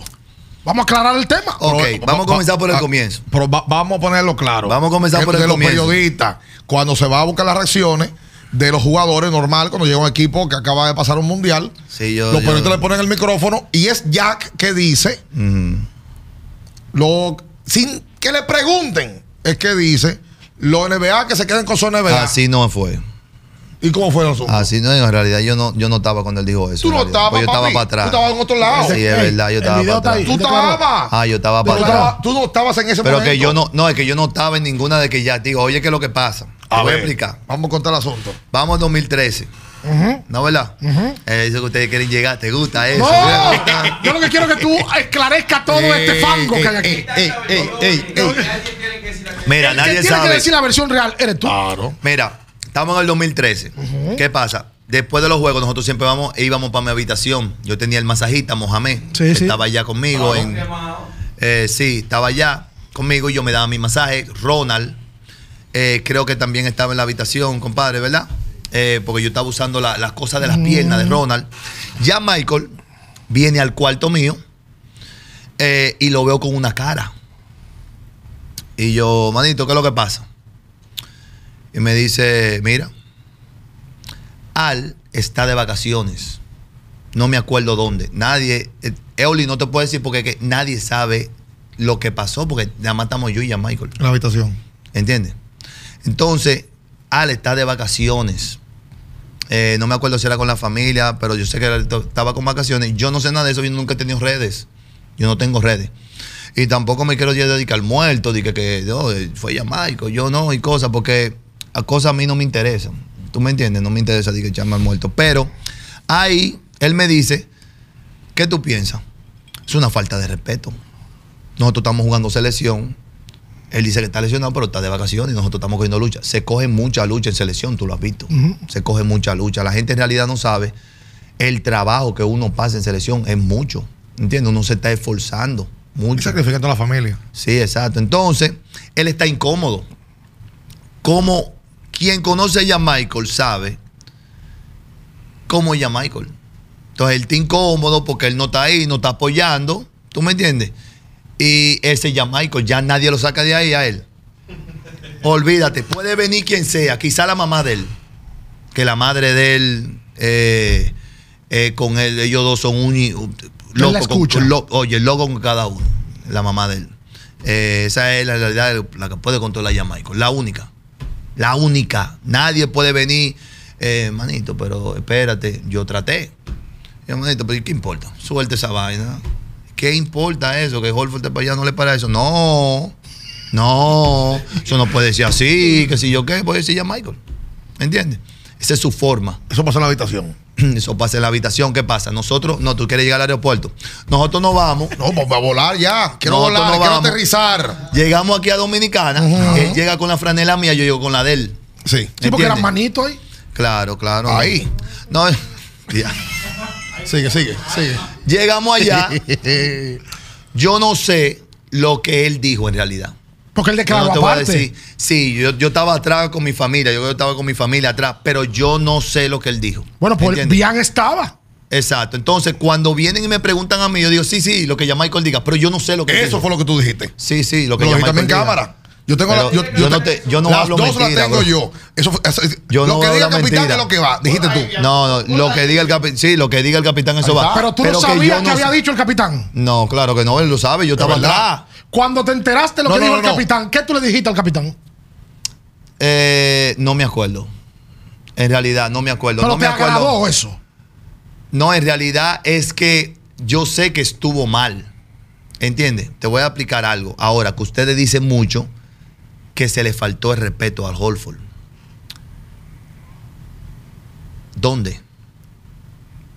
El respeto al Holford Nosotros no, no. se le faltó. Nosotros no. Si ustedes Alfred lo pusieron, dijo. No, Alfred lo dijo. Porque ustedes, ahí es que voy. Ahí es que No, voy. pero todos somos nosotros. Al Holford, al Holford, al Holford se puede sentir mal. claro, se puede sentir mal. Pero la prensa comenzó y tiqui, tiqui, tiqui, tiqui, tiqui, ¿Ese trabajo la prensa, Francisco? Depende. La prensa tiene que sacar lo que tú digas. Depende. Es un titular del diablo. No, no, claro, claro, la prensa se Que el capitán de la selección le diga Pero- al principal jugador de la NBA Está bien. que se quede con su NBA. Perfecto, ¿Qué pasa? perfecto, perfecto. Eso pasa en el momento. ¿Verdad? A ti te pasó que tú no supiste en el momento que había dicho ya Michael y caí, caíste en, la- en una declaración. Claro, claro. Y eso Al lo sabe. Eso Al lo Claro sabe. que Al lo sabe. Eso Al lo sabe Pero- que yo no pero- sabía nada de eso. Pero tú lo hablaste con él. Es que yo no tengo que hablarlo con Al porque es que Al me conoce. Ok. Tú sabes, Al me conoce. Si no, Al ni me hablara. Yo conozco a la mamá de Al, conozco a la esposa también. Ellos saben cómo yo soy. Y tú te viste con Al a hace, mí hace- no. hace un tiempecito. Sí, yo estaba con él en Miami con la, cuando la selección. Pero, Al, Al cuando llegó aquí, Francisco. pero te voy a explicar algo para que no se malinterprete en la entrevista. Lo de, lo, de, lo de faltarle respeto al Holford. Ajá. Ok.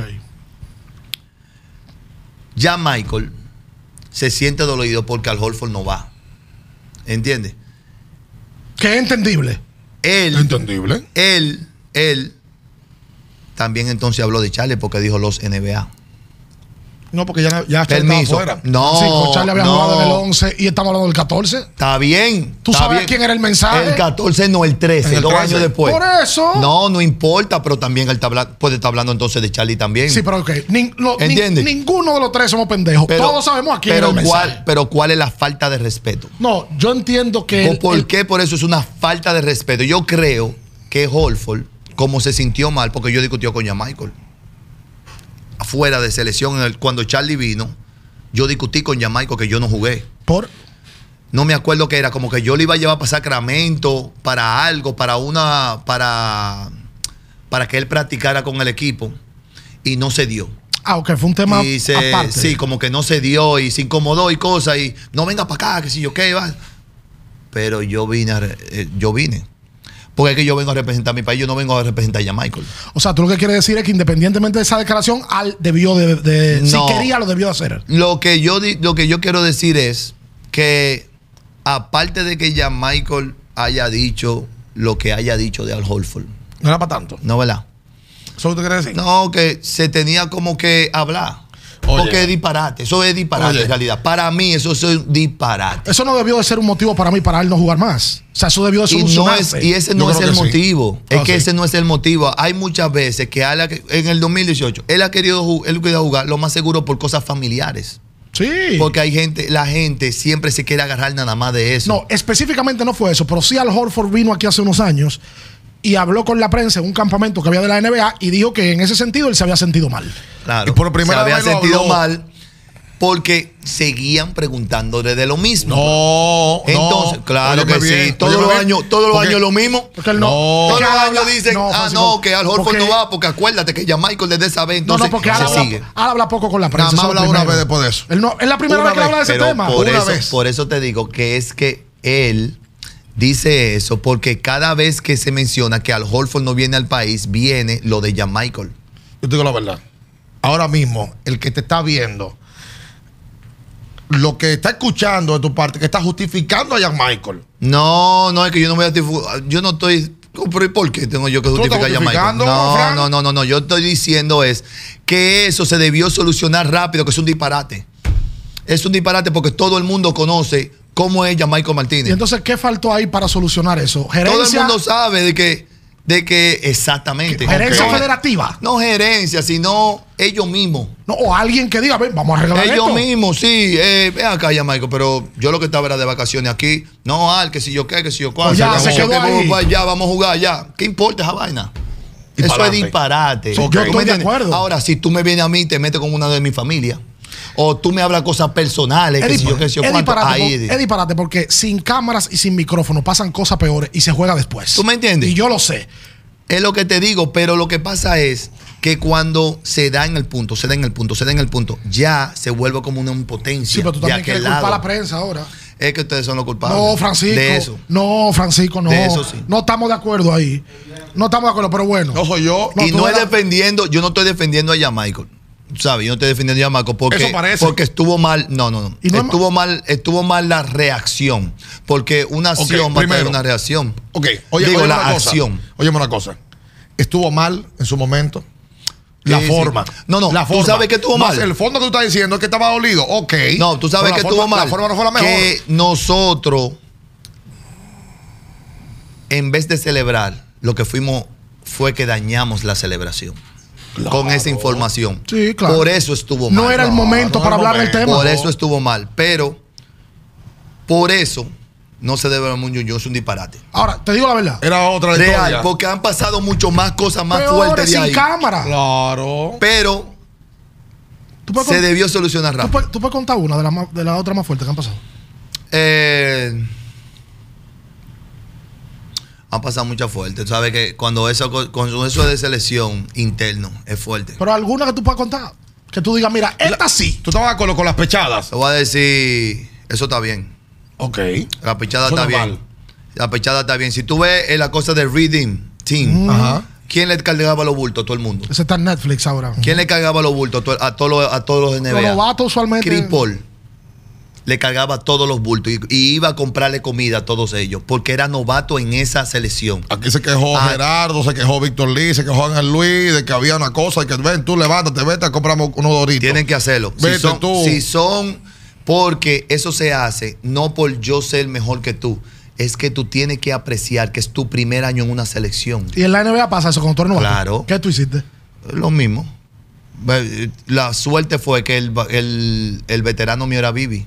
Que no fuñía. Que Vivi no jodía mucho. Pero algunas veces yo tenía que despertarlo, tenía que ordenarle desayuno, tenía que llevárselo a la habitación. Mm. Esos son códigos que se hacen en la. Es que tienes que apreciar que tú estás en. Pero volvemos otra vez a la cámara. Todo eso se malinterpretó mm. porque la selección tenía cámaras porque estaban haciendo un documental y eso se grabó y se puso. Porque es verdad que eso pasa en todos lados. Claro. Paréntesis, dame la anécdota de cosas peores que han pasado en la selección en algún momento que tú puedas contar. Porque tú no, a ti no te gusta hablar. Nosotros te tenemos sentado ahí. Dale, yo le hablo. Y tú vas a declarar en 30 años otra vez. Eh, Venezuela, 2013. A Jamaica lo quieren sacar de la selección. 2013. Uh Jamaica lo quieren sacar de la selección. Eh, hay que sacarlo de Jamaica de la selección. Ya hay, hay cosas ya que, que, que se han salido de control. No le gusta como está actuando Jamaica ahora mismo, sabe que lo sentaron a Jamaica ahí. Que vino, como sexto hombre. Exactamente, como sexto hombre. Ahí se llama un revolú. ¿Entiendes? Entonces, yo le digo a Antigua, ¿sabe? Si Jamaica se va, yo me voy. Porque yo sé lo que se va a ver en el país. ¿Entiendes? Yo sé, yo sé. Aparte de que Jamaica sea, tenga una actitud no muy agradable, eh, es el capitán de la selección nacional. Es lo mismo que cualquier cosa que pase con Víctor Lillo va a salir de una vez. ¿Entiendes? Eso hay que respetarlo. Entonces eso se armó un boom demasiado fuerte en el medio. Estamos hablando en el medio. En el medio del torneo. De un torneo. Eh, ya, ya, que incluso eh, ya confirmado por varios de que no se va con el equipo, en el autobús y llega solo. Sí, sí, sí, pero eso. Ahí, fue parte del sí, problema. Pero, sí, pero eso no es la primera vez. Y siempre se lo aceptó. O sea, hubo episodios similares en otros torneos. Exactamente. Mm. Entonces, si tú se lo aceptas anteriormente. Con el show ahora. Porque entonces ahora hay un show. Con él. Y yo no estoy culpando de que allí, de que aquí, porque eso pasa en todos los lados. En la NBA siempre hay un jugador que hace cosas diferentes a los otros. Pero cuando se prenden las luces, vamos a jugar, jugamos baloncesto. que yo te voy a dar todo de mí. Cuando tú tienes un grupo, hay forma de ser diferente. Hay un tipo que es incómodo, otro que es más tranquilo, otro que es malcriado. Claro, así mismo es. Así mismo es. Sin ánimo de tergiversar información ni de traer ronchas. En el proceso de la selección tuya, Jan Michael y tú hicieron una muy buena amistad. Eso lo parecían. Claro, claro. Y eran los tipos que manejaban el barco de la selección nacional. Independientemente de Francisco García, la NBA, que se ponía la camiseta dominicana a sudarla. Y Jan Michael, para mí, el mejor jugador de la selección de todos los tiempos, lo digo. Pero de lejos. Para mí, que siempre estuvo ahí. ¿Qué pasó contigo y con Jack? Que en algún momento eso se fraccionó. Eh, no, lo que pasa es con Jan Michael. Yo no tengo nada en contra de Jan Michael. Eh, Lo que pasa es que yo tengo una vida, tenemos dos vidas diferentes. Él tiene su vida, yo tengo la mía, yo me enfoco en mi familia, mis hijos. Eh, él pensó, oí comentarios que él dijo como que yo lo había sacado de la selección. Sabe más de ahí. Sabe más de ahí. Eh, no, no, me interesa sacarlo de la selección. A nadie, en realidad. Pero eso fue uno de los comentarios que escuché. Y, pero yo, yo lo he visto llamar a cada rato. Nosotros nos vemos. Cuando estaba ahí, cigarro, café. Ah, ¿se ven? Eh, sí, claro que sí, cada rato. ¿Se saludan? No, no, no. Porque es que él en su lado y yo en el mío. Así vivimos mejor. ¿Y cuándo te diste cuenta que así vivían mejor? Porque en un momento era tú en tu lado y yo al lado de ti. Sí, y de buena primera es tú en tu lado y yo en el no, mío. No, lo que pasa es que Jamaico tiene una buena relación también con la familia mía. Tú ves el compadre mío que está ahí, ve a Jamaico ahora mismo y se abrazan. Y mi, y mi esposa también. ¿Pero dónde mi esposa que, en Puerto Rico. ¿Pero cuál fue el detonante? Cuando, la, cuando en, en España. Mundial. ¿Entiendes? Hubo, hubo algo que pasó. En España yo estaba muy enfocado. Porque ese era mi último torneo. Y lo mataste. Yo de que yo dije que yo me iba a retirar Sí, sí, después de ese torneo. Y jugaste el 15 después. Exacto. Entonces, yo había dicho que me iba a retirar, yo estaba muy enfocado. ¿Qué pasa? Ahí, en ese torneo, habían unas neblinas con Jan Michael y la gerencia. ¿Cómo unas neblinas? Sí, había mucho, mucho conflicto durante el torneo, muchísimo conflicto había. ¿Qué pasa? Él me comentaba, anteriormente, yo me sentaba y resolvía las cosas. ¿Entiendes? Como la hice en, en Venezuela, como la hice en otra parte. Ahí te quitaste. Ahí yo estaba muy concentrado en lo mío. Yo le decía, no, tranquilo, que todo va a estar bien. No, no es eso, no, no es eso, no, no es eso. Entonces él ve, él vio como, mierda. Entonces tú no me vas. Te soltaste. Tú no me vas a tener la espalda entonces ahora. Como, ¿qué pasa? Entonces, de ahí es que viene todo. Y tú te- pero tú te cansaste de apagar fuego también, me imagino. No es que me cansé, sino era que vamos a seguir en lo mismo. ¿Tú entiendes? Vamos a seguir, vamos a seguir en lo mismo. Un tirijale, tú sabes, tú no estás viendo lo que está pasando, que estamos en un mundial. Lo más grande que yo iba a poder jugar. O sea, suelta eso. ¿Entiendes? Tranquilo, tú no estás viendo que es matando que estoy. Es concentrado que estoy. Tú sabes, estoy concentrado para llevarle esa satisfacción a mi familia. ¿Entiendes? Y yo entiendo que él también pensaba, yo también quiero llevarle la esa satisfacción a mi familia y no puedo, no me están dejando, me están trancando. ¿Entiendes? O sea, que ahí él no sintió que tú lo el respaldaste. apoyo. Entonces sintió como que yo le di la espalda, pero no es que yo le di la espalda, sino es que estaba concentrado en lo mío. Eso fue ¿Tú me entiendes? 14. Entonces ahí fue que comenzó la rotura. Ahí comenzó la, la rotura de que. Pero el aprecio por Jamaico sigue ahí. Tú sabes el aprecio que- por Jamaico sigue ahí. Tenemos que ir cerrando esto. Qué bueno que tú aclaraste eso. Pero yo no puedo ir sin esta, chico. Ven acá, sí le- vamos, vamos. No, no, eh, qué cosa, mano. Porque yo recuerdo, y quiero que tú lo pongas claro, Pónchame a Bian, por favor. Por favor. Porque el hombre viene serio ahora. Mira, mira, mira. Ahora sí. pero miren que estoy nítido. Esto, es un- esto es un, un- un tragueo responsable, ¿verdad? En el año 2019, a Francisco lo nombran gerente general del equipo dominicano. 18. 18, exacto, para el Mundial del 19. A papá Francisco. A papá Francisco. ¿Qué puedo hacer que me llamaba? Oh, Y Jamaico los llamaba muchachos. así. No, Jamaico me llamaba así, que papá Francisco. Yo no sabía eso. Oh. Pero para fuñir. Sí, claro.